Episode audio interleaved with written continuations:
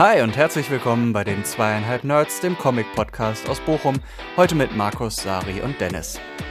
In unserer ersten richtigen Ausgabe sprechen wir heute über Harley Quinn, den Joker, den großen Cthulhu und die Frage, wann man sich eine neue Frisur zulegen sollte und warum Dennis davon nichts merkt. Viel Spaß!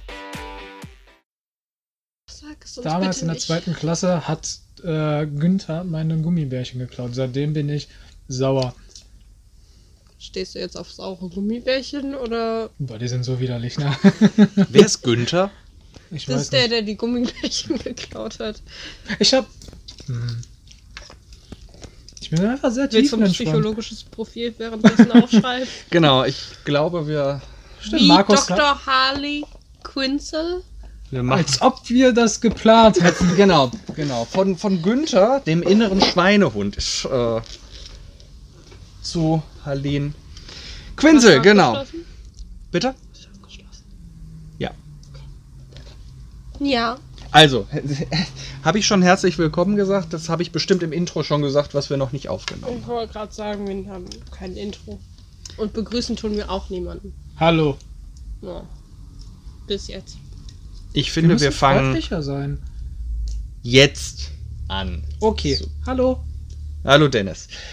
Hallo Dennis. Nicht mir Hallo sagen, den Hallo So, Dennis sagen. hat gerade vorher erzählt, dass er früher von einem gewissen Günther geärgert wurde, der ihm immer die Gummibärchen geklaut hat. Ich weiß nicht, ob das stimmt.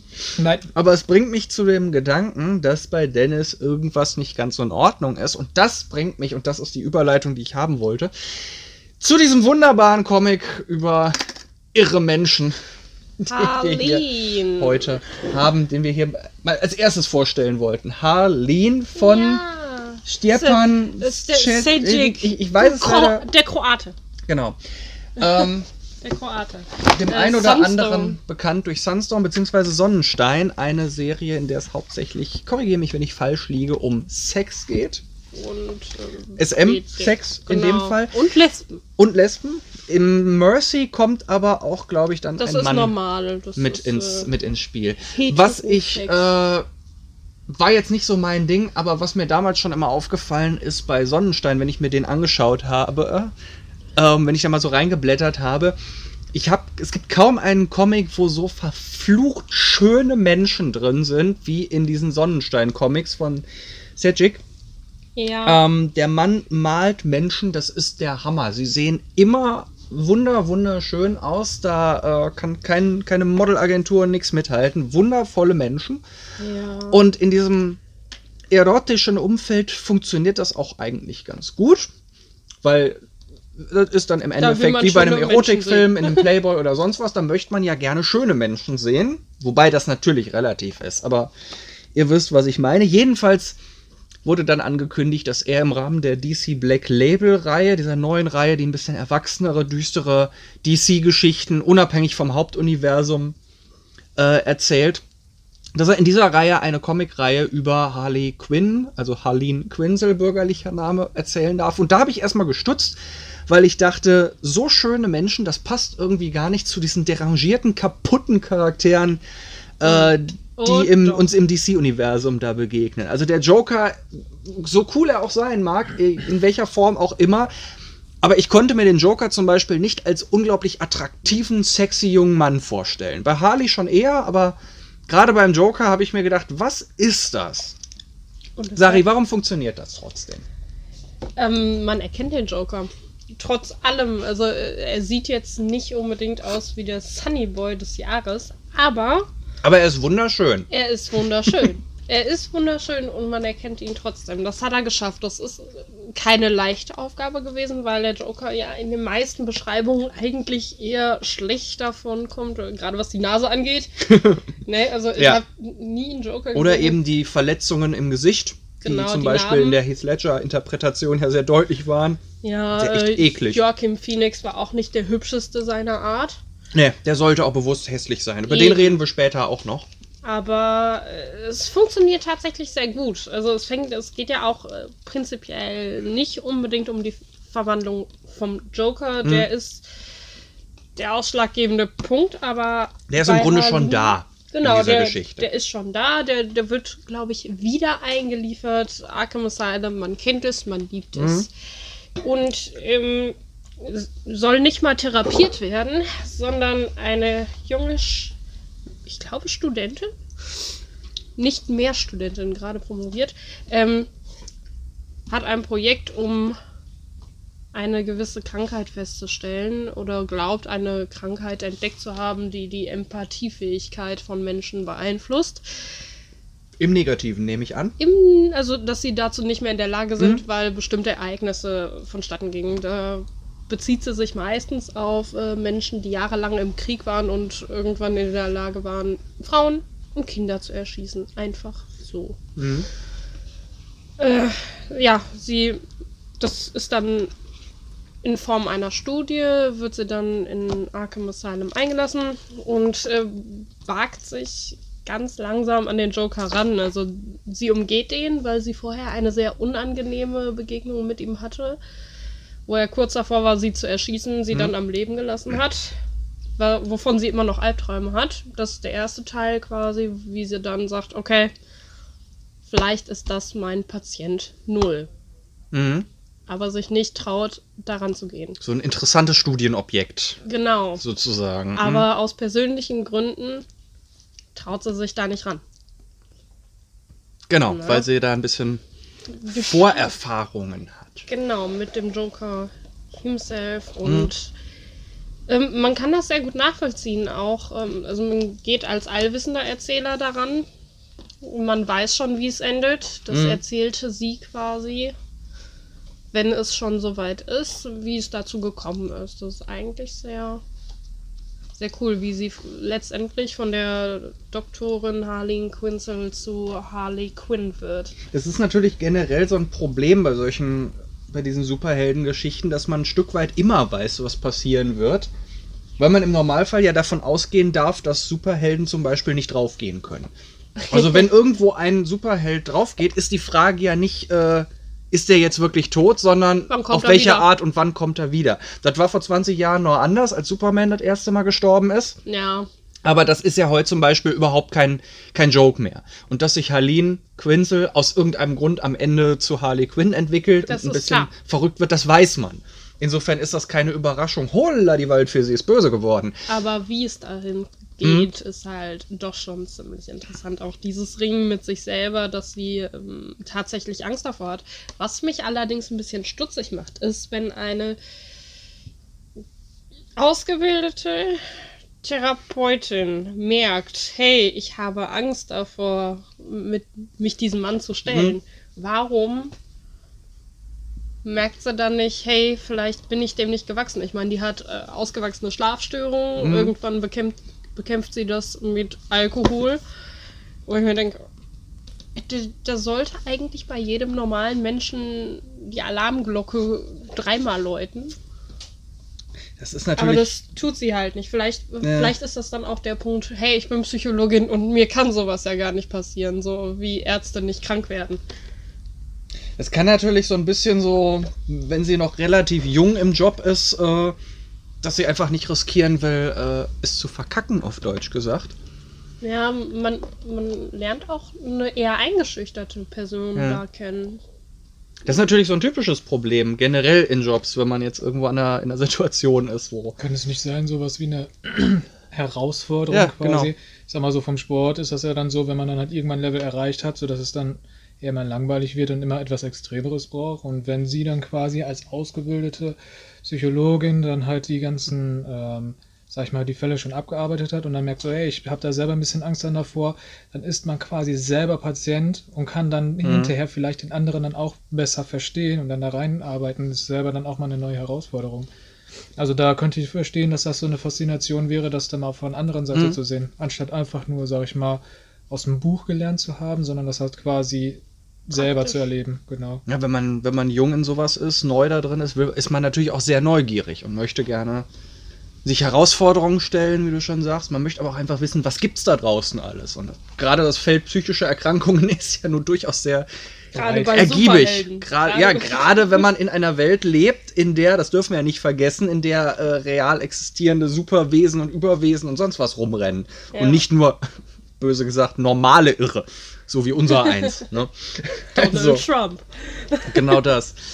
Insofern, äh, es ist ein Stück weit nachvollziehbar. Es ist natürlich schwer unprofessionell. Als Psychologin, Psychotherapeutin, wie auch immer, in dem Moment, in dem man irgendeine Art von Beziehung zu seinem Patienten. Subjekt, Patienten aufbaut, egal ob das eine positive oder negative ist, hat man das abzubrechen. Ja. Die professionelle Arbeit daran. Das mhm. wäre genauso, wenn sie sich in ihren Patienten verlieben würde oder eben, wenn sie Angst vor dem hat in diesem Fall. Also das es ist nicht das richtige Verhalten. Also es, es, geht ja tatsächlich. Klar es spinnt ja alles darum, dass sie sich natürlich in den Joker verlieben Klar, wird. Auch so, das ist wieder was, was wir ja im Grunde vorher wissen. Das, das wissen wir. Das ist das Pärchen Nummer eins im DC-Universum. Nicht unbedingt das beste Vorzeigepärchen, aber. Ja, aber weißt du, da aus Batman und Catwoman nie was geworden ist. Mhm. ähm, ja, das, einfach dieser, dieser Charakter ist halt. Ich habe ich hab sie mir immer anders vorgestellt. Mhm. Ich habe mir nie vorgestellt, dass das so eine, so eine eher schüchterne ist, so die sehr leicht zu verunsichern ist, wenn sie etwas sagen möchte. Also mhm. wenn, wenn sie ihren Vortrag hält, dass sie dann irgendwann, wenn sie merkt, oh, die Leute werden unaufmerksam, dass sie dann so den Satz unterbricht mhm. und dann äh einfügt und äh, sie wissen, was ich meine. So, so riecht, also ganz, ganz schwierig. Ich habe sie mir immer als starke Person, mhm. die keine Angst vor überhaupt ihren Patienten hat. So habe ich sie mir vorgestellt. Also da, so, die weiß, was sie tut ja. und dass genau das der Fehler war, womit der Joker dann an sie rangekommen ist, weil sie sich zu sicher war. Mhm. Hier haben wir ein eingeschüchtertes Mädchen. Das ist so mhm. die einzige Schwachstelle, die ich sehe. Also da muss ich ehrlich sagen, war meine oder meine Vorstellung von Harleen Quinzel, lange bevor ich das erste Mal überhaupt irgendwas wirklich bewusst gelesen habe, ging aber auch eher in diese Richtung, so ein bisschen verhuscht, verschüchtert graue Maus sozusagen und dann im Kostüm, im Auftritt, bam, das exakte Gegenteil. Also da habe ich sie mir immer so ein bisschen wie Superman versus Clark Kent vorgestellt, der ja auch eine ziemliche, eine ziemliche Lusche ist im richtigen Leben. und dann in, in seinem Kostüm, in seinem Auftritt, äh, dann hat dann ein ganz anderer Mensch sozusagen ja. wird. Es ist interessant, wie man sich ah. die, die Leute anders naja. vorstellt. Ne? So, ich, ich meine, ich weiß nicht warum. Nicht wahr? so, ich, mir gefällt die Version auch unheimlich ja. gut. Also, äh, ich finde, er, er bringt es sehr glaubhaft rüber, wie sie sich wandelt. Ja. Ich habe den zweiten heute angefangen zu lesen, bin noch nicht wirklich weit. Der erst ist ja auch gerade erst vor wenigen Tagen erschienen. Ja, aber äh, ich freue mich drauf. Ich freue mich auf den dritten. Und äh, die werde ich auf jeden Fall auch im Regal stehen haben. Ja, in drei Bänden abgeschlossen. Ja. Und dann sicherlich nicht das letzte, was in dieser Reihe erscheinen wird, erschienen ist. Ja, ich meine, Black Label oder Harleen? Black Label meine ich jetzt. Ich wollte gerade sagen, Black Fall. Label hat ja äh, Superman, dann. Ähm, Superman, das erste Jahr, ist jetzt vor ein paar Tagen, vor zwei Wochen oder so erschienen. Es ja. gab die Batman Damned-Reihe, die ja richtig eingeschlagen ist. Ja, John Constantine. Der Weiße Ritter. Hatten wir schon drüber. Richtig schön. Der, richtig der schön. weiße Ritter war in Damned. Ach ja, der klar, war auch, der klar, war der auch, war Damned, Black Label. Aber, aber nicht so groß. Nee, ne? Genau, der war, der war der auch war die DC Black Label, aber als dickes Paperback. Dem haben sie wohl vom Verlag her nicht ganz so viel zugetraut, obwohl ich, ich den eigentlich sogar stärker sagen. als Damned äh, finde. Aber das ist natürlich Geschmackssache. Ja, da, bei Damned hast du halt das Feature John Constantine. Und John mhm. Constantine erfreut sich einer wachsenden Beliebtheit, möchte ich sagen. Ja. Jetzt gerade, wo ich glaube, Keanu Reeves hat gesagt, er würde ihn nochmal machen.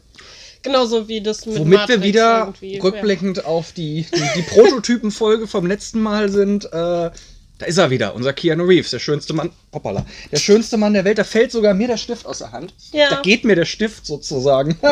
Wunderbar. Haben wir gelacht. Ähm, ja, nein. ähm, ja, Harleen. Harleen hat, äh, hat allerdings in den letzten Wochen bei Twitter, bei Facebook und so weiter noch eine Reaktion hervorgerufen, die ich ganz abgefahren und eigentlich ziemlich bescheuert gefunden habe. Was passiert? Twitter? Äh, Birds of Prey ist ja seit ein paar Wochen im Kino. Oh, ich höre schon die. Dennis, wo willst du denn jetzt hin? Ich wollte nur den Stuhl gerade schieben. Ach so, okay. Ja, bei dem Thema sollte man sich richtig hinsetzen. Das sollte man. Sitzen Sie bequem, wir reden über schöne Frauen. Ähm, genau. Birds of Prey war im Kino oder ist auch noch im Kino zu diesem Zeitpunkt. Äh, ist hat große Diskussionen gegeben von gewissen Leuten, möchte ich das mal nennen, so von der Art Fans, mit der ich mich nicht ganz so gerne abgebe, dass Harley, Harley Quinn nicht sexy genug ist. Was sagen wir denn dazu? Ja, also bei dem Schlafanzug, den sie in den 90ern in der Cartoonserie angehabt hat, könnte ich das ja gerade noch verstehen, dieser Bimmelbammel äh, äh, Harlequin-Anzug. Nee, nee. Lustig, die finden ja alle genau. extra heiß. Und Jetzt geht Dennis erstmal. Ist okay. Ja, ähm, der, der, redet jedenfalls in dem neuen Film, also in, in Birds of Prey, in der Rolle, wo sie ja doch die Hauptfigur in der, in der Gruppe ist, ja, ist sie vielen Leuten, natürlich bezeichnenderweise hauptsächlich jungen Männern, jungen männlichen Comic-Fans, nicht heiß genug. Ja. Da habe ich ein paar unangenehme, teilweise auch wirklich eklige sexistische Sachen gelesen. Vielfach, natürlich, es ist erstmal Geschmackssache, ob ich jetzt eine Frau oder auch eine Comicfigur scharf finde oder nicht, klar. Aber diese Kritik war so universell und richtete sich auch gegen Schauspielerinnen und Studio, dass es schon auffällig war. Und ich fand es mit Verlaub gesagt echt bescheuert.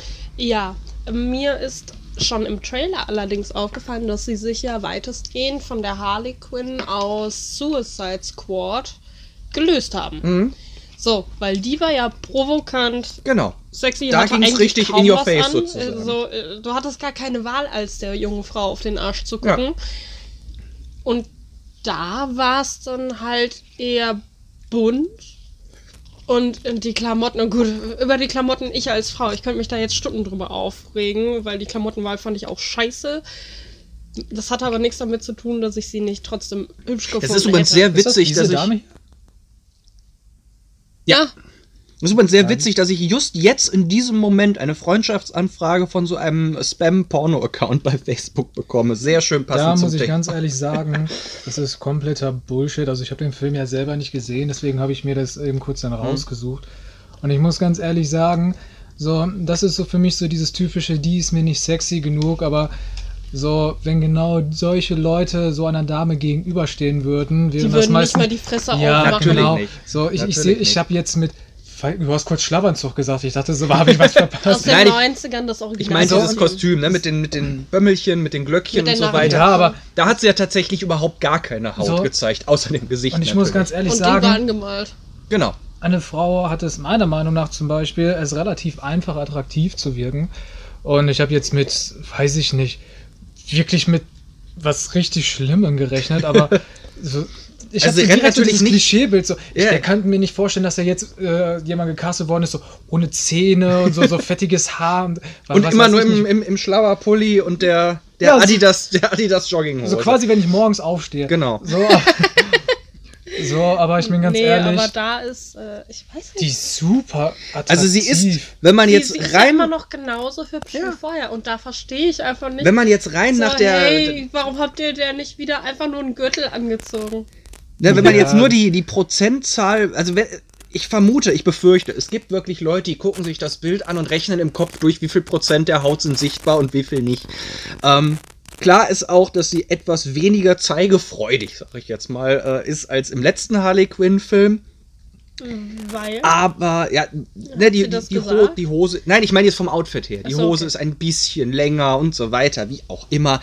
Aber für mich ist das persönlich immer noch eine wirklich unglaublich attraktive, witzige, sympathische Frau.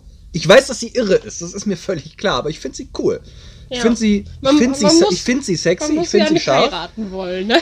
Ich äh, finde, sie, sie wirkt unglaublich fröhlich und witzig, was für meine persönlichen Begriffe äh, sowieso schon mal wertvoller ist, als einfach nur die Möpse in die Kamera zu halten. Ich muss ganz ehrlich sagen, wenn ich da kurz zwischengrätschen darf, ich da, jetzt da haben wir da haben wir noch mal ein Bild. Ja, es, sie hat sehr kurze Klamotten untenrum an, da kann auch keiner was sagen.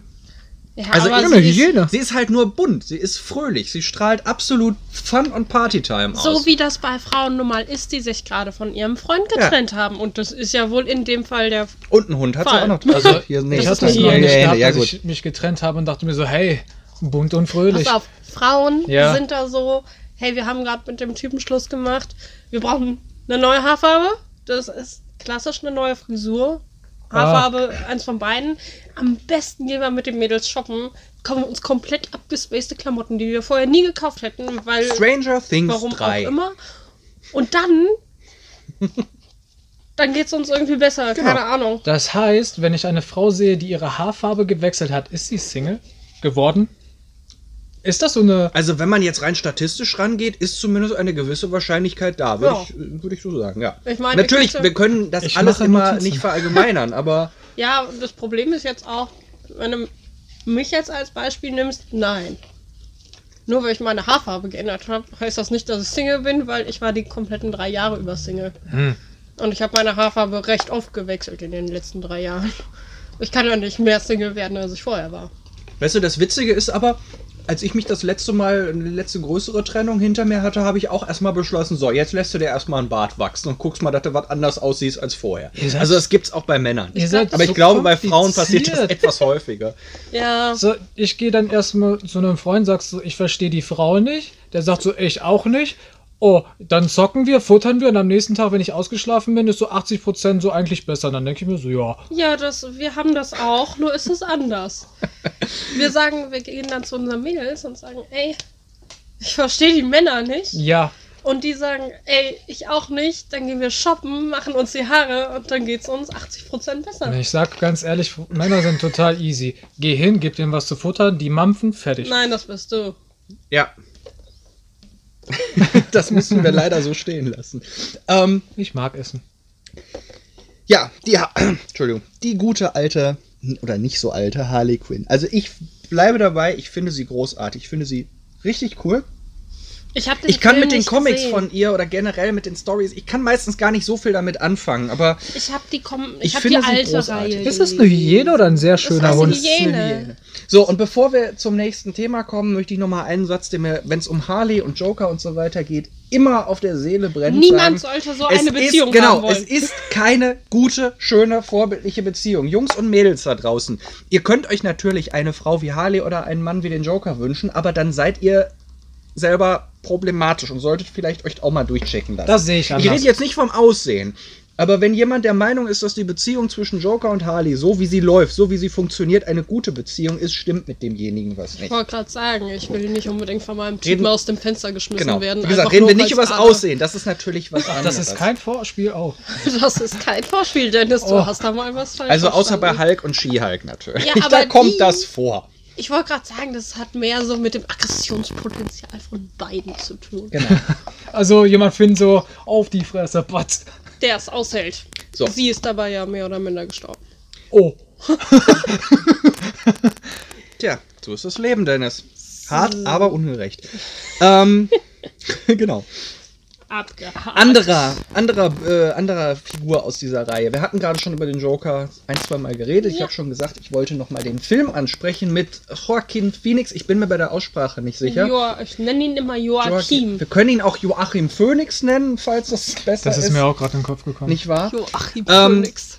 Joker. Joker kommt oder kam jetzt dieser Tage äh, auf DVD, Blu-ray, Netflix, schieß mich tot, raus, nachdem der letztes Jahr im Herbst im Kino war. Ach, er war so gut. Hat ein, zwei Joker, äh, ein, zwei Joker bekommen, ein, zwei Oscars bekommen, war nominiert für den besten Film. Das hatte, glaube ich, bisher auch noch kein Superheldenfilm geschafft. Ja. Hat ihn leider nicht bekommen. Gewonnen hat äh, der koreanische Film Parasite. Auch ein guter Film, aber kann man mit Joker bekommen? nicht vergleichen, natürlich. Der, der, hatte welche bekommen, aber nicht, äh, nicht für den besten Film. Ich glaube, der Joaquin hatte äh, den Schauspieler. Das kannst du mal gerade nachschauen. Ähm, falls einer den Film nicht gesehen hat, es ist im Kern ein Superheldenfilm aus dem DC-Universum, der die äh. Entstehungs... Ja, warte. Der die Entstehungsgeschichte des Joker erzählt. Es ist aber im Grunde kein Superheldenfilm, weil es nicht um krasse Kämpfe zwischen Superwesen und superfähigen Menschen geht, sondern es ist ein Film über einen ganz normalen Menschen mit psychischen Problemen. Dieser Film würde ohne das Label Joker, ohne das Label Batman, DC und so weiter exakt genauso funktionieren. Es hätten ihn dann wahrscheinlich nur neun von zehn Leuten im Kino nicht angeschaut, weil das dann nicht cool ist, weil kein krasses, äh, kein krasser Markenname drauf stand. Was wolltest du gerade sagen? Was ich sagen wollte, hier wird er als Gewinner gelistet. Film, Filmmusik, was ja, ja. ja Filmmusik und bester Hauptdarsteller. Genau. Nominiert Dacht, für. Nominiert war er auch für den besten Film. adaptiertes Drehbuch, bester Film, beste Regie, beste Kamera, bester Ton, bestes Kostüm. Also nominiert haben sie für ziemlich viel. Ich glaube, ja. es war von elf Kategorien die Rede. Aber er hat zwei gekriegt. Nicht den besten Film, wie gesagt. Aber, aber für Musik hat er ja Musik war sowas von verdient. Das auf jeden Fall. Und der Darsteller, also Joaquin ja. Phoenix, richtig, richtig großartig. Ja. Ähm, ich fand den Film schwer. Ich habe damals im Kino äh, gesessen, weiß ich noch, und rund um mich herum haben die Leute irgendwann angefangen zu maulen und zu mosern. Und man hat hinterher auch auf den Gängen gehört, dass einige echt unglücklich waren, also unzufrieden waren, weil sie sich ordentlich Kloppe zwischen Joker und Batman erwartet haben. Das ist natürlich scheiße, wenn man dann äh, mit so einer Erwartung in einen Film geht, der was vollkommen anderes äh, macht. Umgekehrt, wenn ich einen anspruchsvollen französischen Kunstfilm äh, sehen möchte, möchte und kriege dann Avengers 3 vorgesetzt, bin ich genauso enttäuscht, auch wenn ich es vielleicht an sich gut gefunden hätte. Joker ist ein Superheldenfilm vom Label, vom Namen nach, von der Marke her, aber es ist eigentlich kein Superheldenfilm. Mm, Kurzes ja. Recap für die, die nicht, noch nicht gesehen haben. Ich will jetzt nicht in die Spoiler, in Spoiler-Territory gehen, aber es geht um Arthur Fleck. Arthur Fleck ist ein eher unerfolgreicher kleiner Comedian, der so auf lokalen Bühnen auftritt und der gerade einen Job in, was war das, so ein Radioladen hat, wo er im äh, Grunde. Ist, ist der nicht so ein Clown? Ja, ja, der, auf der, der Straße? Genau, der steht auf der Straße in seinem hässlichen Clownskostüm, hält Schilder hoch und versucht Leute in den Laden äh, zu locken. Die Story beginnt damit, dass ein paar Jugendliche übermütig werden und ihn ärgern, ihm das Schild klauen er rennt hinterher und wird zum Schluss in einer, äh, in einer kleinen dunklen Seitenstraße richtig ordentlich vermöbelt. Und wir lernen im Endeffekt eine Figur kennen, die vom Leben gezeichnet ist, die also psychisch richtig Probleme hat. Er hat eine Krankheit, eine geistige Krankheit, die ihn dazu bringt, ab und zu komplett irrational einfach loszulachen, ohne ja. einen vernünftigen oder ohne einen passenden Anlass.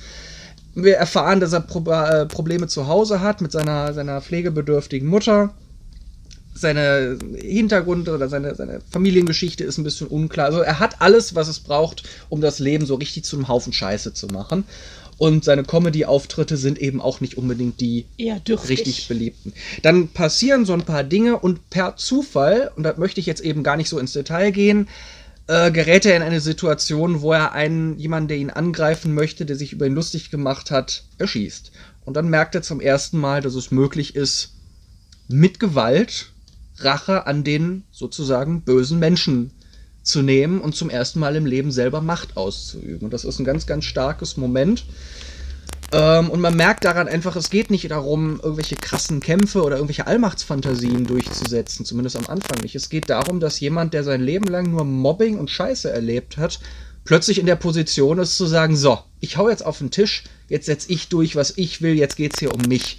ich glaube, das kann jeder, der irgendwo auch wenn es nur in der Schulzeit oder so ist, mal mit Mobbing oder so einer Scheiße zu tun hatte, ein Stück weit nachvollziehen. Das war zumindest mein Eindruck. Ja, es war ja auch, also mir ging es nach dem Film so, dass ich ähm, mit leichten Bauchschmerzen rausgegangen bin. Es war nicht so, dass ich. Äh, es war genau das, was ich mir erhofft hatte. Ich wollte, ich wollte keinen auf die Fresse. Auf die Fresse hatte ich oft genug gesehen.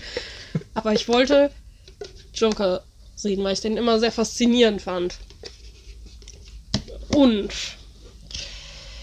dann bin ich nach Hause und dann habe ich, ich, ich glaube, ich habe noch tagelang über diesen Film nachgedacht. Was ich äh, sonst auch nicht unbedingt von einem anderen Film behaupten würde.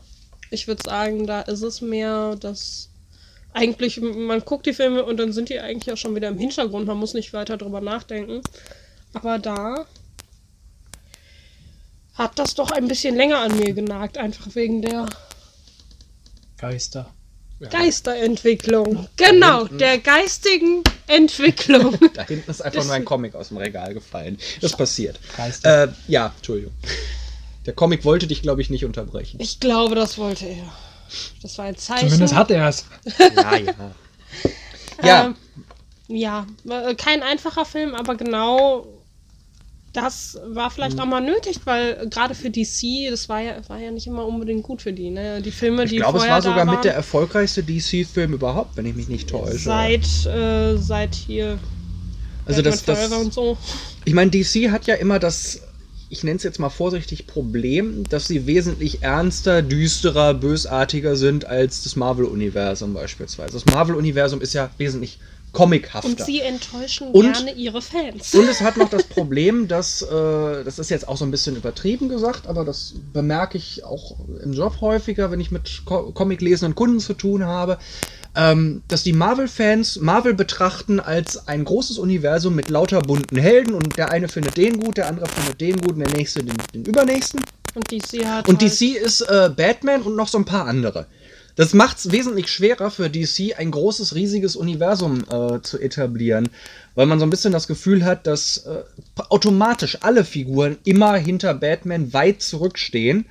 Ja, so den, den Saubermann Superman. Ja. Äh, das der ja quasi wie Batman ein Held ist, den, den finden die meisten aber schon ein bisschen zu perfekt, wo genau. ich mir denke, ja, ihr habt recht. Der Superman ist der allererste Superheld. Natürlich ist er, nachdem sich das Ganze 80 Jahre entwickelt hat, unterm Strich der langweiligste. Das ist völlig, Obwohl seine völlig neue normal. Reihe echt gut sein ja. soll. Man muss an der Figur halt was machen. Aber es ist alles wesentlich weniger bunt und vielfältig als Marvel. Ja. Und DC hat lange versucht, so war mein Eindruck, einfach das Gleiche zu machen, was Marvel auch gemacht hat, nur mit seinen eigenen Figuren. Und das ging immer wieder in die Hose. Und jetzt konzentrieren sie sich mal bewusst auf das, was sie wo ihre Kernkompetenz, wo ihre Stärke ist. Und das, das sind düstere düster. Geschichten, so ein bisschen leicht horrormäßig angehauchte Geschichten oder eben auch richtig abgefuckte Personen, also, also, also Psychogramme, Personenstudien, menschliche ja. Abgründe. Das würde bei DC wieder nicht funktionieren. Ein äh, Film. Bei Marvel. Äh, Entschuldigung, bei Marvel. Ein Film wie Joker, in dem es zum Beispiel um Tony Starks Alkoholismus gehen würde, würde nicht ansatzweise so wirksam sein wie das, was DC mit dem Joker jetzt gemacht hat. Kann ich mir zumindest im Moment noch nicht vorstellen, dass die das mm, hinkriegen würden. Nee, also so Marvel baut ja schon immer eigentlich auch auf den Witz. Genau. Also in jedem Comic hast du irgendwelche schlechten Witze. Genau. In das den heißt, Filmen genauso. In, de, in, den Filmen sowieso. Ich, ich liebe diese Witze. Ja. Aber die geilsten, finde ich, kommen immer noch von Deadpool. Genau. Was das, so ziemlich der düsterste genau. Charakter genau. ist, den Marvel so auf. Na, und wenn, wenn, wenn DC da was Vergleichbares auffährt, dann ist das schon wieder so Witz, der einem im Hals stecken bleibt, wie bei Deathstroke oder noch krasser bei Lobo, wo es einfach noch viel böser trotzdem ist als bei, äh, bei Deadpool ja, beispielsweise. Also da ist es halt immer noch sehr bunt, ne? Genau. Und da finde ich es schön, dass, mal, äh, dass DC jetzt gesagt hat, wir konzentrieren uns jetzt mal voll drauf und ziehen das mal komplett durch und machen mal wirklich was ohne, ohne ernst gemeint, also ohne richtigen Humor um des Humors willen. Paradoxerweise geht es um einen Humoristen, aber an dem Film ist nichts witzig. Dir bleibt der, der, äh, der Humor, dir bleibt das Lachen glaub, im Hals glaub, stecken. Äh, bei die erste Szene, wo ähm,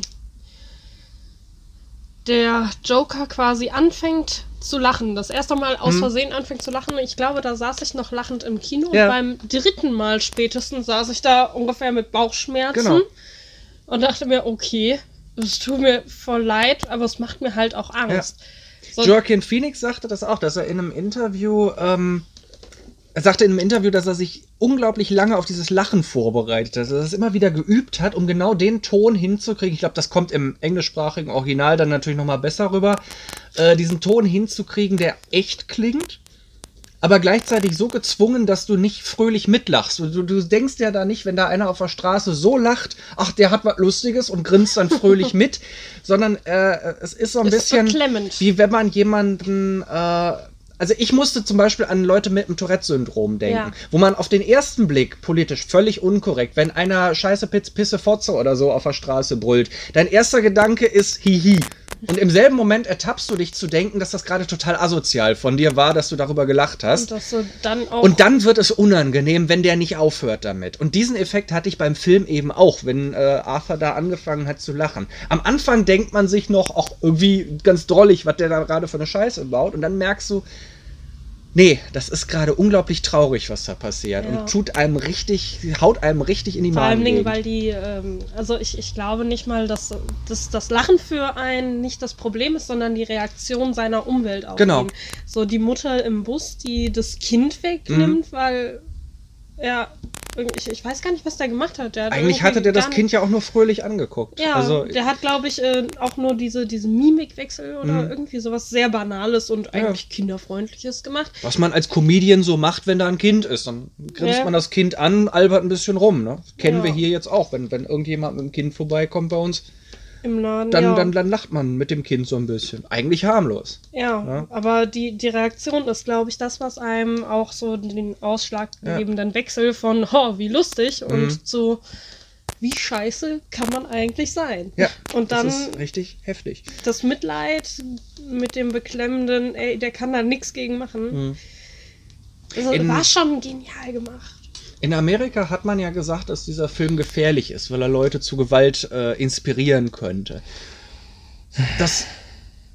Ja, Dennis fängt schon an zu brummen. das Schlimme ist, nachdem ich den Film das erste Mal gesehen hatte im, im, im Herbst kann im Kino, kann ich es tatsächlich verstehen. Ich glaube nicht, dass irgendjemand nach diesem Film auf die Idee kommt zu sagen, boah, das wäre voll lustig, jetzt auf der Straße jemanden zu verwemsen. Niemand auf keinen hat gesagt, Fall. dass es lustig sein soll. Ähm, oder auch nur interessant oder so. Aber was ich absolut verstehen kann, man, ne, wir sind unter Nerds.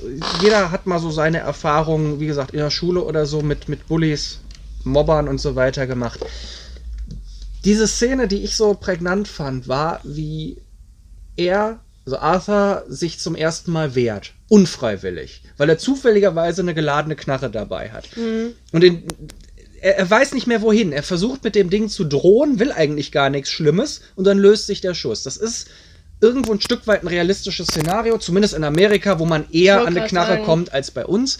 Aber es hätte bei uns, es hätte auch ein Taschenmesser oder irgendwas in der Art sein können. Und aus Versehen, weil man gar nicht gewöhnt ist, Gewalt auszuüben, tut man mehr, als man eigentlich will. Ja.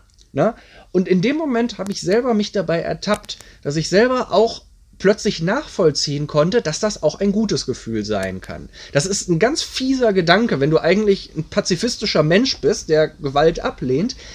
Aber wenn du gleichzeitig dieses, dieses Gefühl hast, dass du verstehen kannst, dass jemand so lange gequält wurde und der haut jetzt zurück, auch wenn das ungerechtfertigt ist oder, oder illegal ist, es hat was Befriedigendes. Und dieser Gedanke tat mir, ging mir richtig ans Herz. Ich glaube aber genau das wollte der Film. Und das hat er geschafft. Ja. Das hat er definitiv geschafft. Man saß da und hat sich dabei ertappt, wie man mit einem Psychopathen, genau. anders kann man es ja eigentlich genau. auch nicht mehr sagen, ja. wie man sich dabei ertappt hat, mit dem zu sympathisieren, ob man das jetzt wollte oder nicht. Man hat ihn verstanden. Man war genau. da der Meinung, okay, er macht jetzt vielleicht nicht das Richtige, mhm. aber er macht das Richtige.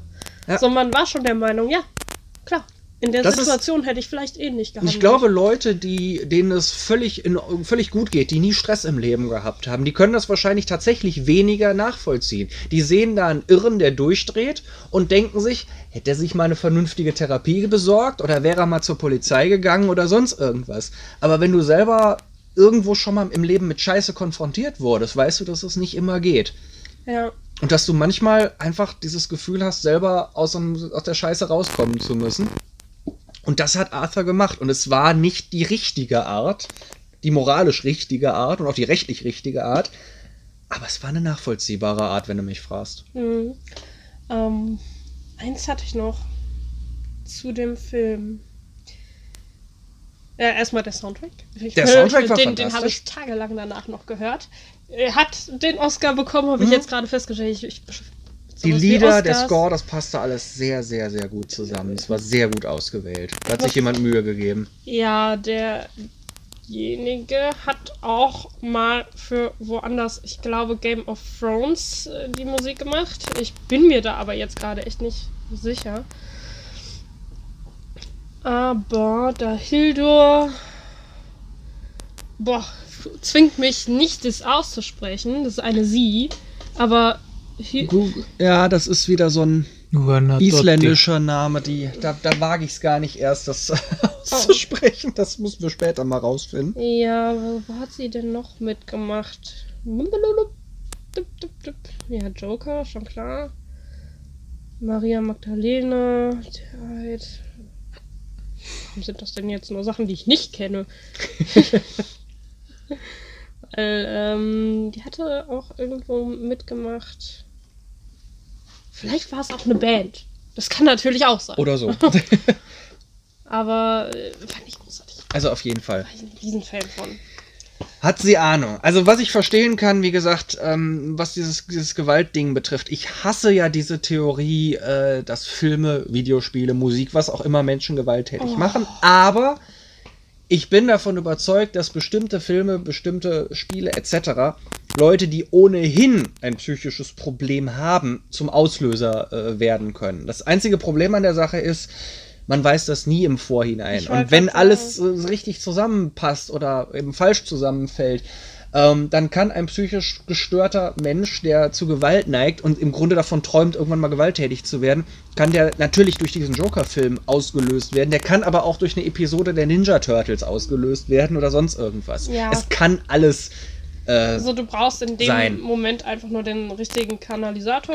Genau. Natürlich kann so ist, ein Film das auslösen, aber wenn wir alles, was potenziell gefährlich sein könnte für bestimmte Menschen dann verbieten dürfen würden, wir vielleicht keine dann bleibt, Waffen bauen. Dann, dann, dann bleibt nichts übrig. Du hast es, einen Löffel in deiner Hand, lass den genau. hier. Es ist jedenfalls meines Erachtens nicht schlimm, dass es solche Filme gibt und es ist schlimm, dass es Menschen gibt, die solche Probleme haben. Das ist das Problem und denen muss geholfen werden. Das sind jetzt Binsenweisheiten. Ich wollte gerade sagen, ne, so das ist nicht wenn neu. Wenn man sich an den Amoklauf damals erinnert, mhm. von diesem Videospieler, wo dann hinterher jemand meinte, Videospiele sind nicht das Problem. Ja. Das Problem ist, dass ein Junge dann alleine in seinem Keller mit seinem Computer zu einer tickenden Zeitbombe genau. mutiert. Nur dagegen kannst du nichts genau. machen. Da kann, so, man, da, da, kann man ein bisschen man Jugendschutz anwenden, damit nicht die ganz Jungen mit den ganz krassen Sachen konfrontiert werden. Das finde ich auch völlig in Ordnung. In Amerika hat jetzt übrigens jemand, ich weiß es jetzt gerade nicht genau, wen er erschlagen hat, aber er hat äh, die berühmte Negan-Szene aus Walking Dead nachgespielt, tatsächlich mit tödlichem Ausgang. Ja. Sich auch ganz explizit darauf, äh, auf die Serie berufen. Und äh, ich möchte jetzt gerade nicht äh, in der Haut des Schauspielers stecken. Ich will auch. Das, nicht. Oder desjenigen, der diese Szene halt choreografiert hat. Ich und alles, ne? Kirkman würde ich gerade auch nicht ja. sein wollen. Also generell. Aber im Endeffekt ist das, was immer wieder passiert. Ne? Also ja, also egal, ob das jetzt Lieder sind oder was auch immer, die äh, Menschen sind das sich, Problem. Sich ein Vorbild zu nehmen, ist ja auch absolut ja. nichts Neues. Ich meine, welches Kind hatte nicht, ich weiß nicht, es gab Mädels, die wollten Britney Spears sein. Ja. Ne? Ich weiß, das kann Dennis jetzt wieder nicht nachvollziehen. Ne? Dennis, wer war denn, ihr liegt, ihr liegt Geld auf dem Boden. Dennis, wer war, denn, wer war, denn, dein großes Idol? Wer wolltest du sein? Wer wolltest du sein? Ich hatte tatsächlich nie ein Vorbild, also so ein Idol. Dann würde ich sagen, hast du geschafft. Bist du der optimale Mensch? nee, tatsächlich war das für mich immer ein bisschen anders. Ich habe die Schauspieler halt gesehen, ich fand die halt ganz cool. Nein, es muss ja kein Schauspieler Da reden wir über Figuren, also über Charaktere. Ein, oh, wo wir wieder bei psychopathischen Charakteren sind. Ähm, Schön. Hilfe. so, was heißt, so Vorbild in dem Sinne eigentlich nie irgendwer. Also es, ich hatte nie so, weiß ich nicht, Keanu Reeves zum Beispiel finde ich immer ganz cool und habe seine Filme auch gerne mhm. gesehen, mhm. aber so der Film war aus und dann habe ich zwei Tage drüber nachgedacht und das war's. So der erste Charakter, den ich echt gut fand, der mir wirklich stark im Kopf geblieben ist, ähm, neben vielen anderen Sachen,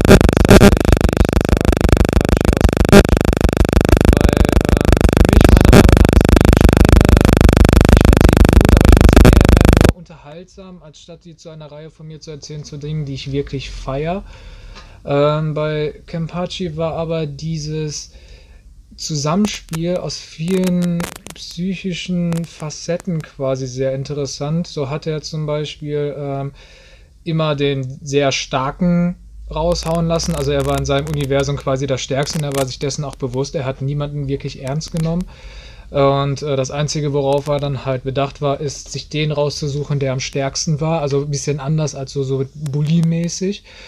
Und ihn hat das auch sonst nichts anderes interessiert. Und wenn es halt zu Kämpfen dann halt kam und er hat den Gegenüber dann halt besiegt, war er nicht so, dass er ihn umgebracht hat, sondern er hat ihn liegen lassen und sagt so, komm, ein nächstes Mal halt wieder, kämpf wieder gegen mich. Ähm, dann hat er noch ähm, Yashiro dabei gehabt, also ein kleines Mädchen, was immer auf der Schulter war, die total, man stelle sich ein fünfjähriges Mädchen vor und gebe ihr drei Kilo Zuckerwatte zu essen.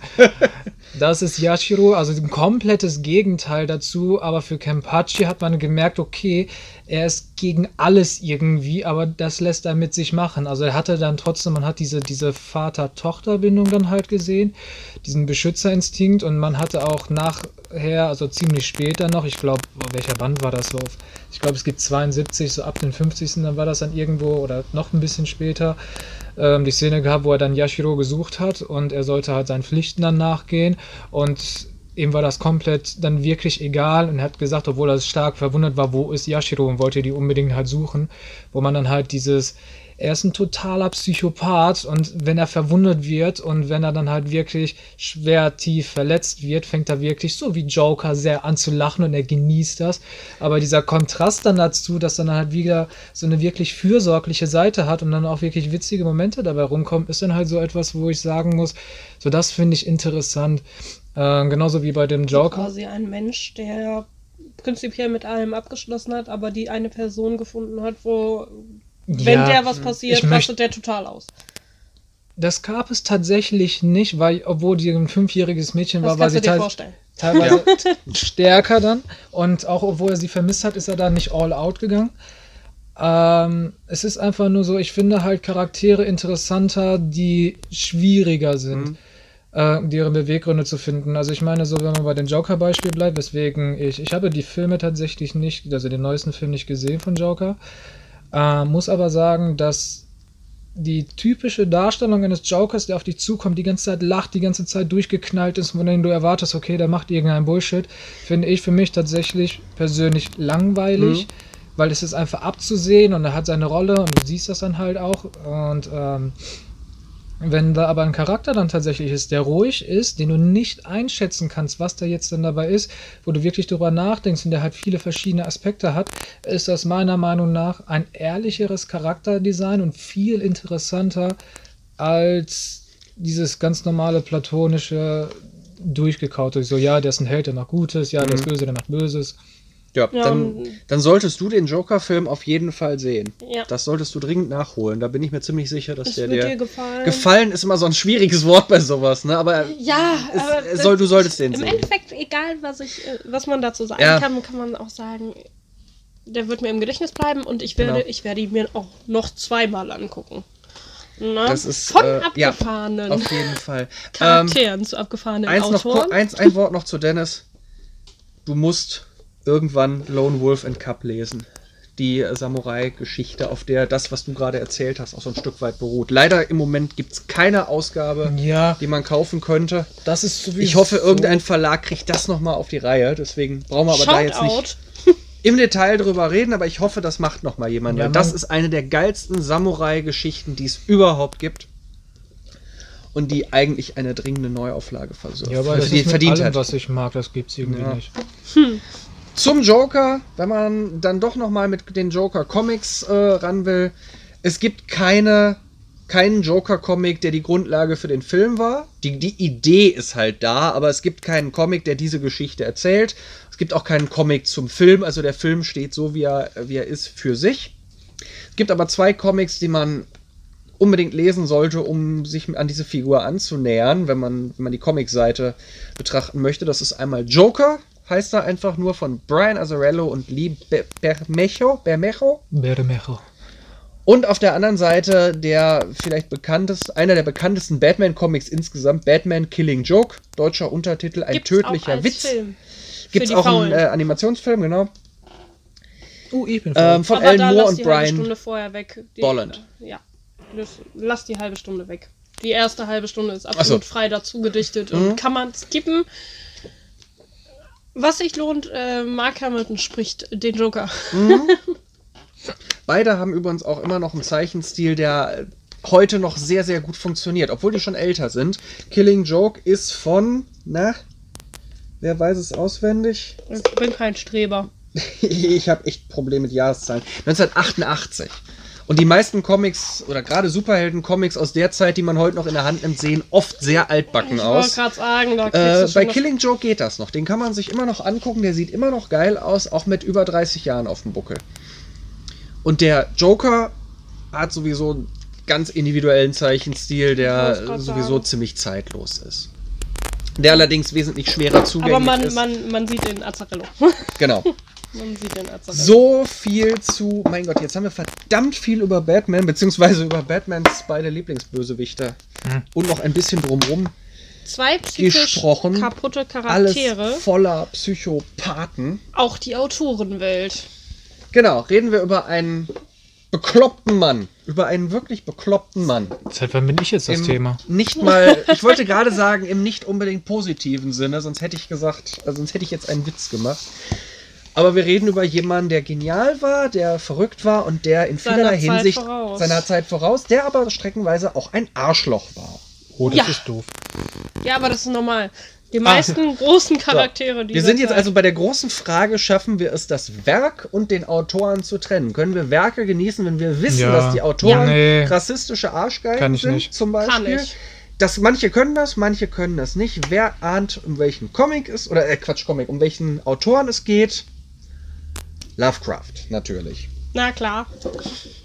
Bedarf jetzt auch keiner äh, ausführlichen Erklärung. Wenn wir die machen würden, wären wir nämlich jetzt noch drei Stunden beschäftigt. Ich muss bald schlafen. Eben. Genau. H.P. Lovecraft, Horror, amerikanischer Horrorautor, ähm, ausgehendes 19. Das. Jahrhundert, hat fantastische Sachen geschrieben. War das nicht 20. Jahrhundert? 19. Ne? 1800 Windsturm. Warte, schau mal, jetzt, jetzt Moment. Guck du noch mal gerade nach den Lebensdaten. Jedenfalls war es vor dem na gut, Anfang 20. Jahrhundert. Ha! Wir sind in den 20er Jahren. Ja, Entschuldigung. Ich meine, der ist ja auch nur 47 Jahre jetzt, alt geworden. Bin ich jetzt ein bisschen verrutscht. Entscheidend also. ist, äh, das finde ich vor dem Hintergrund ganz interessant zu wissen, nach dem Ersten, aber vor dem Zweiten Weltkrieg. Das äh, rutscht uns direkt in der ersten Geschichte von den Comic-Umsetzungen nämlich ins, äh, ins Blickfeld wo auffälligerweise eine Geschichte in den Zweiten Weltkrieg versetzt wurde, was ich ehrlich ja. gesagt auch nach dem dritten Lesen noch nicht ganz verstanden habe. Außer dass so ein Nazi-U-Boot vielleicht rein vom optischen her mehr hergibt als äh, die Kräfte im Ersten Weltkrieg. ja. Und ähm, für uns auch wahrscheinlich. Vielleicht war es aber auch, und das ist so meine hoffnungsvolle Vermutung, ein Hinweis des, äh, Adap des Adaptoren, des Zeichners, der diesen Comic sich ausgedacht hat, äh, der einfach eine Verknüpfung zum Zweiten Weltkrieg machen wollte, um eine kleine Anspielung darauf zu machen, dass Lovecraft, wie gesagt, ein ziemlich mieser Rassist äh, war der sehr viel davon gehalten hat, die, äh, dass es überlegene Menschenrassen gibt und weniger wertvolle und weniger intellektuell fähige Menschenrassen. Es ist überliefert, dass er eine Katze hat, deren Spitzname das äh, amerikanische N-Wort war, was ich jetzt live on Stream nicht sagen möchte. Äh, da sind viele, viele fiese Kleinigkeiten. Also damit sollte man sich ein Stück weit beschäftigen, bevor man anfängt äh, zu erzählen, was wie unglaublich toll Lovecraft ist. Das ist er menschlich gesehen nicht. Was aber außer Frage steht, ist, dass er wirklich geile Geschichten geschrieben hat. Ich meine, der Mann hat quasi Science Fiction erfunden. Horror Science Fiction. Ja. Es hat äh, er geprägt, gerade mit so Sachen wie äh, die Farbe aus dem All.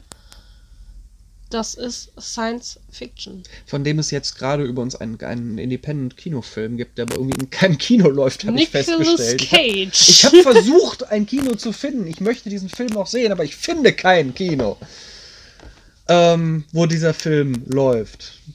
Das ist meine große Aufgabe für, den, für die nächsten Tage und Wochen. Äh, es gibt zwei Manga-Fassungen, Der Hund und andere Geschichten. Da sind drei Kurzgeschichten drin. Die waren schon ziemlich geil. Aber es gibt seit kurzem noch einen zweiten, nämlich die Farbe aus dem All als Comic, als einbändigen Comic. Ich habe den erst vor ein paar Tagen gelesen. Er ist fun fucking tastisch. Ich habe selten bei einem Comic, einem Horror-Comic, wirklich das Gefühl, Schiss zu haben, umzublättern. Das klingt so nach so einem ganz blöden Klischeesatz, aber es gab einen bestimmten Moment in dieser Geschichte, ähm, ja, taucht ein, ein, ein Meteorit auf auf dem Gelände einer, einer Farm, irgendwo amerikanische Südstaaten. Und dann fangen Dinge an sich zu verändern. Tiere oder Insekten und sowas werden größer, Pflanzen, Pflanzen, werden imposanter, manches fängt an zu leuchten, manche Tiere verhalten sich seltsam, gruselig seltsam. Irgendwann die, aber fangen die Früchte die, sind auch nicht mehr genießbar. Die Früchte schmecken nicht, obwohl sie groß und dick geworden sind, also ein bisschen wie die äh, Tomaten aus Holland. ähm, aber es ist alles sehr, sehr creepy. Und dann gibt es einen Moment, wo ein paar Kinder im, im Gestrüpp ein vermeintlich totes Tier finden. Man sieht dieses Tier auf, dem einen, auf der einen Seite nur so von hinten da liegen. Und einer schnappt sich halt einen Stab, um dieses, diese vermeintlichen Tierkadaver anzustupsen und ihn umzudrehen. Und das war so ein Moment, wo ich wirklich beim Lesen gemerkt habe, ich habe jetzt gerade Schiss, die Seite umzublättern, weil ich dann sehe, was mit diesem Viech passiert ist. Und dass ein Comic das schafft, dass man sich wirklich so unwohl fühlt, äh, das ist nicht unbedingt selbstverständlich. Und das muss ich Gotanabe, dem Autoren und Zeichner, echt hoch anrechnen. Er hat sich auch sehr nah an das Original. Ich mhm. weiß nicht, hast du, hast du das Original, die ich Geschichte gelesen? hinterher, nach, nach dem Comic, dann einmal überflogen, um so ein bisschen ein Gefühl dafür zu kriegen. Äh, ja. Er hat sich sehr nah dran gehalten. Und was er auch äh, gut gemacht hat, was ein Riesenfehler ist, den viele Kinofassungen machen, ist, dass sie den Horror quasi in was Greifbares mhm. verwandeln. Ich meine, der Thrill bei Die Farben aus dem All ist eigentlich, dass sich da etwas aufbaut, man merkt es, da, da geht etwas vor, mhm. was gefährlich ist und ähm, es gibt keine Erklärung. Und der Fehler ist es eigentlich immer, das erklären zu wollen, ja. was da passiert. Insofern ist es fast ein bisschen unbefriedigend in gewisser Weise, wenn man, ja. wenn man unter Befriedigung beim Lesen versteht, dass man am Ende eine Lösung bekommt und sagt, so ist es ausgegangen. Du, das, das passiert nämlich bei Lovecraft meistens gar der, nicht. Der hält sich immer sehr vage. Genau. Und was ich, was ich sehr gut finde und weswegen ich diese Adaption als Manga vor allem großartig finde, ist, direkt am Anfang wird beschrieben, dass es sich um eine Farbe handelt, die es nicht gibt die noch nie jemand gesehen hat. Da kann man jetzt äh, rein wissenschaftlich dran gehen. Es gibt tatsächlich unmögliche Farben im äh, sichtbaren Lichtspektrum. Aber, aber, das meint er hier nicht. Er meint, dass es etwas ist, was ein Mensch, was, was so auf der Welt nicht existiert und nicht zu sehen ist. Das sind ja Lovecraft. Und insofern wäre ein farbiger Comic, der eine unmögliche Farbe zeigt, automatisch ein Fehlschlag, weil das, was man sieht, ja eben doch möglich ist. Ja. Dadurch, dass das Ganze von Anfang an schwarz-weiß ist, weiß man sowieso, dass das alles so ein bisschen abstrakter dargestellt ist. Und das macht diese Farbe auch umso gruseliger. Auch in ja. diesem Comic, wo alles so ein bisschen, bisschen verwaschen, schmierig aussieht, wann immer diese Gruselfarbe, äh, diese Farbe aus dem All ins Bild kommt. Ja. Also das hat er sehr, sehr gut hinbekommen. Überhaupt mag ich Gotanabes Zeichenstil sehr gerne, weil er ganz eindeutig von alten amerikanischen Horrorcomics äh, inspiriert ist und nicht vom typischen Manga. An diesen Comics sieht kaum etwas japanisch aus, ohne das Böse zu meinen. Es erinnert mich wirklich an ein sehr, sehr stark weiterentwickeltes äh, Creepy, also Bernie Wrightson, ja. äh, solche Leute. Wenn die einfach mehr Zeit, bessere technische Möglichkeiten haben, äh, dann hätte sowas dabei rauskommen können. Und das finde ich großartig. Das ist kein Manga, kann man fast sagen. Also kein ich Manga, wie man sich einen vorstellt. Das ist auch etwas, was ich ähm, meinen Kunden sage, wenn sie sagen, sie stehen auf Lovecraft, aber sie hassen Manga. Ja. Ähm, wenn man mal die Leserichtung genau. außer Acht lässt, finde ich, vergisst man komplett, dass es sich bei den Büchern um Manga handelt. Genau. In dem Fall hätte ich dem Verlag sogar äh, Spiegelung geraten. Akzept, äh, hätte ich hätte ich den ja genau, ich hätte da gesagt, kommt das Ding hätte der spiegeln können. Es spielt nicht in Großstädten oder in der Gegenwart, wo man so eine Spiegelung sofort merkt am Artwork, einfach weil das Auto auf der falschen Seite fährt. Es würde hundertprozentig funktionieren und es würde diesem Comic sicherlich leichter machen, Leser zu finden, die sagen eben Manga finde ähm, ich scheiße, will ich nichts mit zu tun haben. Kriege ich aber dennoch hin. Ja, natürlich. Wenn man es erklärt, kriegt man es sicherlich hin. Aber es das würde es nochmal ein bisschen einfacher machen. Weil diese Leserichtung ist eigentlich das einzig Manga-typische. Schwarz-Weiß ist auch kein exklusives Manga-Merkmal. Ich sagen, das haben viele. Und schon. wenn dieser Comic andersrum gezeichnet wäre und statt Go Tanabe Scott Brown oder sowas draufstehen würde, wird kein Mensch auf die Idee kommen, dass das ein Manga sein könnte. Ja, ich, ich glaube, bei den Augen sieht man es ganz minimal. Nee aber, aber auch nur ganz ja, aber minimal. Auch nicht, das muss auch nicht. Nicht so wirklich. Es hätte auch. Es ist am ja. ehesten noch vergleichbar mit Zeichnern, äh, die, die eben auch einen realistischeren Manga-Stil haben, wie Urasawa, aber es ist im Grunde was, was man auch als Nicht-Manga-Leser exzellent lesen kann, ohne sich da einen Zacken aus der Krone zu brechen. Außerdem kann der Mann ganz wunderbar Nachtfalter und Schmetterlinge malen, damit hat er bei mir sowieso immer Punkte. Nachtfalter. Wirklich? Nachtfalter. Motten, auf Deutsch gesagt. Motten. Schmetterlinge. Motten, sagt der Fachmann. Schmetterlinge. Schmetterlinge und Motten. Äh, die Farbe aus dem All als Einzelband, der Hund und andere Geschichten sind drei Kurzgeschichten. Wie gesagt, fand ich nicht ganz so stark. Äh, die Stadt ohne Namen fand ich schon großartig, aber es ist auch eine meiner Lieblingsgeschichten. Okay. Ne? Und im Sommer und Herbst kommt, ich habe jetzt leider vergessen, oh, welcher das ja, war, ja, ein Zweiteiler. Die Berge, genau, die Berge, die Berge des, Wahnsinns. Wahnsinns. Ähm, im ewigen Eis, das wird ein richtig krasser Brecher, da bin ich von überzeugt. Ja. Dann in zwei Bänden. Also Gotanabe nimmt sich auch von Geschichte zu Geschichte mehr Zeit für seine Erzählungen. Tatsächlich ist Lovecraft ja, also äh, Lovecraft war ja sehr lange eher was für Eingeweihte, mhm. für, für Horrorfreaks, für äh, Rollenspieler. Mhm. Und äh, das scheint irgendwie mit der Zeit aufgebrochen worden zu sein.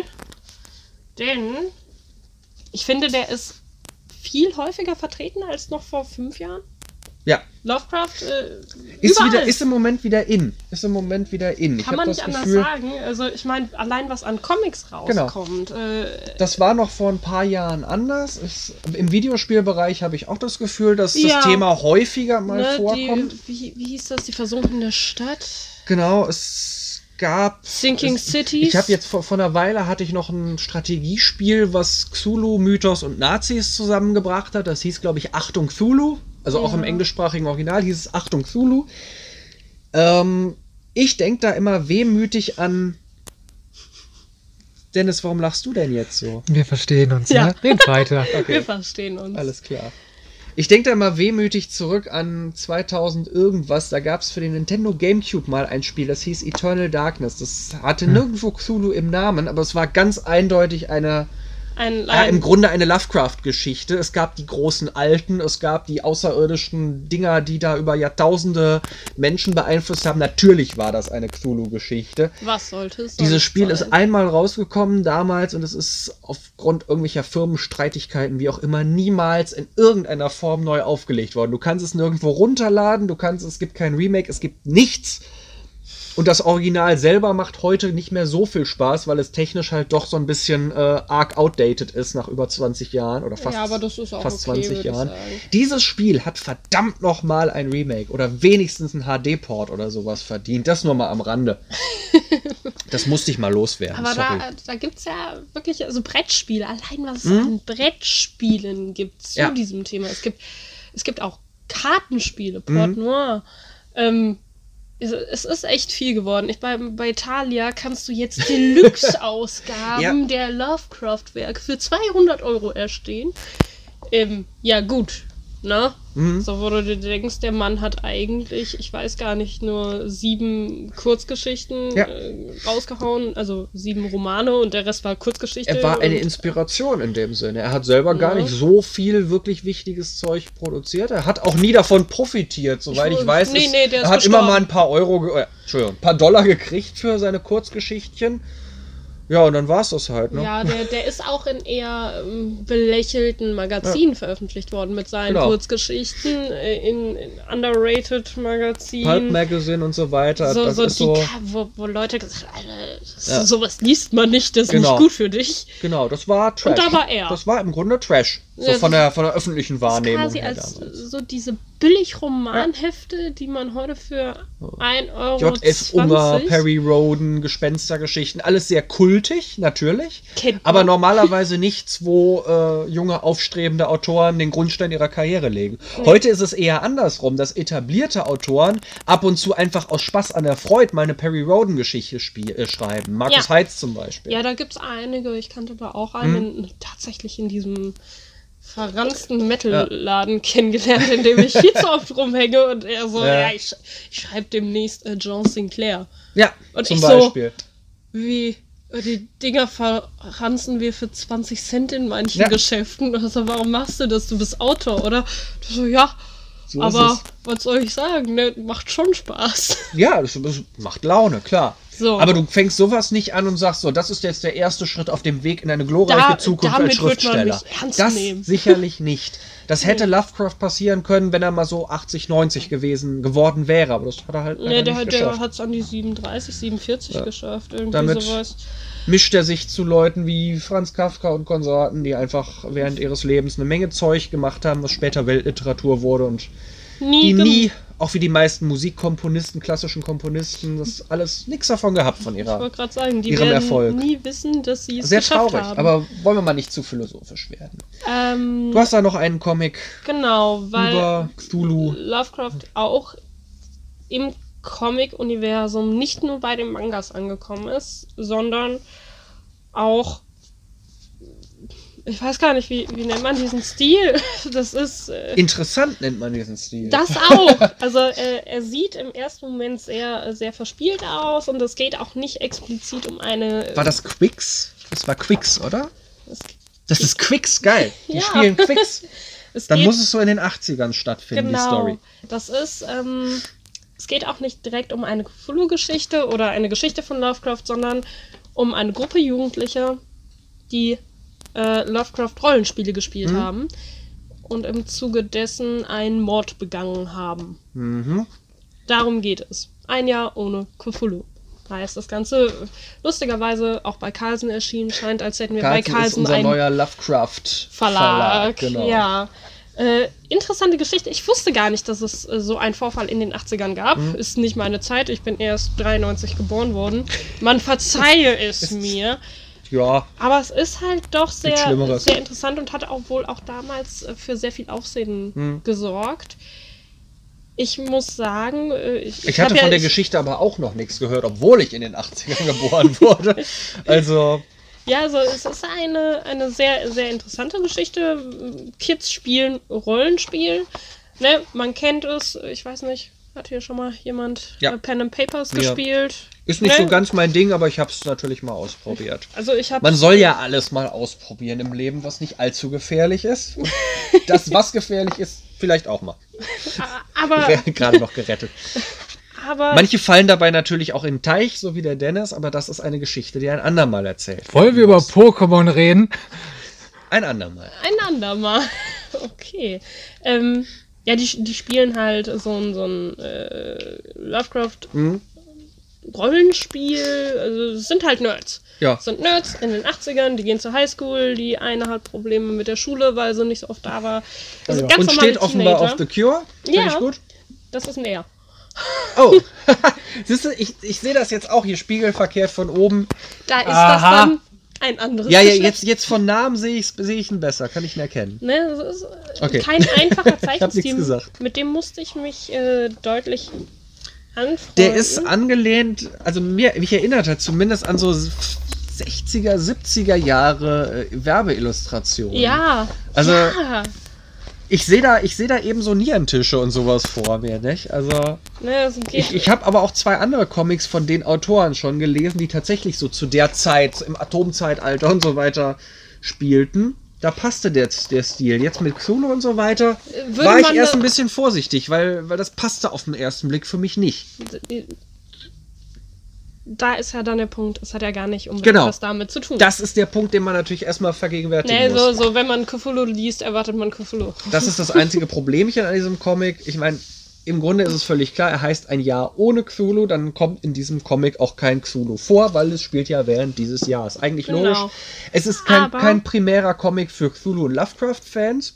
Aber interessant. Aber für genau diese. Hm? Ähm, ich habe mich reingelesen, mir gefällt er bisher sehr gut. Ich glaube, ich habe das erste Kapitel durch. Äh, jetzt kommt die Herbstrunde. Die Kapitel heißen auch so. Ich, ich freue mich aufs Weiterlesen. Ich hm. muss nur die Zeit dafür finden. Das ist dieses, Ja, gut. Wer, wer kennt Wenn man einmal berufstätig ist, wird es schwierig mit den Ich wollte gerade sagen, ich vermisse die Zeit, in der ich einfach sagen konnte, okay, ich habe jetzt ja. äh, Freitag, Nachmittag. Ja, du weißt ja, wie das ist. Als Kind hast du ganz viel Zeit und kein Geld und als Erwachsener ist es dann quasi andersrum. Ja, nee. und, und, und Ich habe keine Zeit und kein Geld. Ja gut, du bist ein Sonderfall. Ja. Ja, du hast halt alles falsch gemacht, ne? Ja. fail, fail, fail. Also ein Comic für Rollenspieler, für Nerds, natürlich. Natürlich, aber das ist, glaube ich, und jeder Comic. Das, äh, ja, aber auch einer, wo es tatsächlich um Nerds geht. Und das es, ist, finde ich, nochmal schön. Ich glaube, es spricht äh, viele Leute an und äh, er ist nicht im Ansatz so fröhlich, wie er im ersten Moment ja, scheint. Das, das, liegt einfach an diesem Neon-Zeichenstil, ja. dass man ja. da automatisch so ein bisschen so 80er Jahre Happy-Go-Lucky mit. Ich hatte aber auch verbindet. direkt so 80er Jahre ja. Techno-Musik im Kopf. Genau. Ich weiß nicht so. Oh, Ja, jetzt in Club und 80s Party. Gar kein Thema für dich, aber. Ähm, Außer, dass du da noch gar nicht geboren wurdest. Geboren warst. In den geboren 80ern. worden wolltest. Vielleicht noch nicht mal das. aber. Schönes ähm, Ding. Mag ich. Mag ich gerne. Ganz schönes Teil. Wir haben natürlich noch zig andere hier rumliegen, für die es langsam ein bisschen arg spät wird. Ich wollte gerade sagen, ich glaube live. Heben wir uns noch ein bisschen Material fürs nächste Mal. Äh. Äh, fürs nächste Mal auf. Ähm, ein Gruß geht an der in dem Moment übrigens an alle Verlage und Zeichner, Künstler etc., die gerade unter der Absage der Leipziger Buchmesse und anderer Veranstaltungen leiden. Ich habe hier gerade mal wieder einen meiner Lieblings-Independent Comedy Comics in der Hand, nämlich 78 Tage auf der Straße des Hasses von David Fülecki. Schönen Gruß an David, an Dave in dem Moment. Die haben zur Leipziger Buchmesse kurzerhand eine kleine Mini-Convention quer durch die Stadt aufgezogen, sind oder waren, ich glaube, wenn das hier online geht, waren sie es bereits, in verschiedenen Kneipen mit Ständen, mit Zeichenaktionen quer durch die Stadt über mehrere Tage. So eine kleine Tour durch Leipzig machen die Jungs da mit ihrem kleinen Comic-Verlägchen.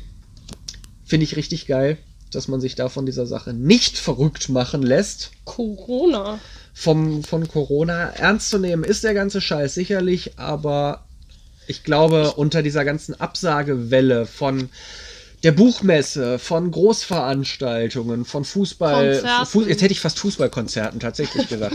Ich meine natürlich Fußballturnieren äh, im, im Stadion, die abgesagt werden. Heute spielte ich kenne mich damit nicht aus, aber irgendeine Mannschaft, zwei Mannschaften natürlich, spielten heute vor leeren Drei. Rängen. Das ist, äh, das ist traurig. Heute kam dann auch die Meldung, dass Knorkator ihre Tour, die gerade lief, einfach zack absagen mussten. Das ist äh, für euch da draußen, die ihr auf so eine Messe gehen wolltet, Freunde treffen wolltet, in ein Konzert gehen wolltet oder so, ist das ärgerlich, aber höchstwahrscheinlich kriegt ihr eure Kohle zumindest für das Ticket wieder. Vielleicht bleibt ihr auf Hotelkosten sitzen. Ist scheiße. Sieht jeder ein. Aber für die Leute, die dahinter stecken, die das organisieren, die teilweise fünfstellige Beträge in solche äh, Messeauftritte, in Konzerte stecken, ist es die richtig große Scheiße. Deswegen finde ich, dass man gerade in solchen Zeiten Künstler und Kleinverlage, vor allem Kleinverlage äh, und Independent-Künstler, nochmal einen Satz extra äh, unterstützen sollte. Wenn ihr also das Geld für eure äh, Leipziger Buchmessekarte wiederbekommt, dann nehmt das Geld und kauft ein paar Comics. Kauft sie in diesem Fall vielleicht auch mal nicht im Buchladen, sondern direkt beim Künstler in dessen Online-Shop, damit der ein bisschen was davon hat. Ich glaube, das ist angesichts dieses Wahnsinns, der da draußen gerade tobt, das Beste, was man als Fan von irgendwas machen kann. Ja, das ist nimmt langsam auch Ausmaße an, ne? es wird langsam gruselig. Deckt euch bitte nicht weiter mit Seife ein. Glaubt mir, so viel genau. braucht ihr euer Leben. Meine Hände nicht. riechen nach Seife. Na, immerhin hast du sie mal gewaschen. Oder? Sehr schön. Da habt ihr diesen. Ich rieche die ganze Zeit an meinen Händen und ich denke mir so, boah, die riechen echt nach irgendeiner Frucht, die ich essen will. Ich kann meine Finger nicht. Stinkfrucht. Du bist eine Stinkfrucht. Ja, und ich denke mir so, ich will meine Finger essen, aber das geht hast nicht. Aber die hast du jetzt so Stinkfrucht gesagt, weil es auch in dem Comic stand? Ich glaube, ich habe tatsächlich jetzt eher an Animal Crossing gedacht, aber ich glaube, über Animal Crossing müssen wir beim nächsten Mal ja, sehr ganz, intensiv ganz viel, sprechen. Viel, viel ständig drüber reden. Denn jetzt ist Fast das Level im Moment 100 noch nicht. Ja, ich kam nicht mal zu meinem Spiel. Ja. Was wolltest du noch sagen? Nö, jetzt ist egal, jetzt okay. ist Zeit durch. Dann werden wir uns in der nächsten Runde wahrscheinlich eher zum Thema Videospiele beschäftigen. Ja, mein Thema. Ja. Ähm, ja, das war jetzt soweit eben mit da dem. Kann ich mal äh, wieder mit dem Dennis reden? Ich meine, ja. schön, dass er da war, aber diesmal hat er echt eigentlich nur die Klappe gehalten. Ja, weil es war. Deswegen heißt das Ganze ja auch zweieinhalb Nerds. Ich habe mir gedacht, das Witzige ist ja daran, dass man diese zweieinhalb, diese 2,5 mathematisch sehr schön auf drei Personen aufteilen kann. Heute war Dennis unsere 0,5. Ja. Gucken, wer es beim nächsten Mal ist. Ich glaube, jemanden wie dich zum Schweigen zu bringen, ist schon relativ schwierig. Ich ja. kann mich zurückhalten, aber Dennis hält halt auch ganz gerne mal die Klappe. Gerade wenn er müde ist und seit ja, 20 Minuten du im Bett bist, Du bist einfach dieses gepflegte Black Metal-Schweigen äh, gewohnt. Ja. Du bist für mich manchmal so eine weibliche Version von Gal, der in so einem Interview auch einfach mal drei Minuten böse in eine Kamera das guckt und damit mehr sagt, als ich mit einer halben Stunde Vortrag. Oh, ich, ich, ich, glaube, das Schlimmste für die Leute ist manchmal auch, dass es äh, nicht, wenn ich antworte, sondern wenn ich es nicht tue. Ja.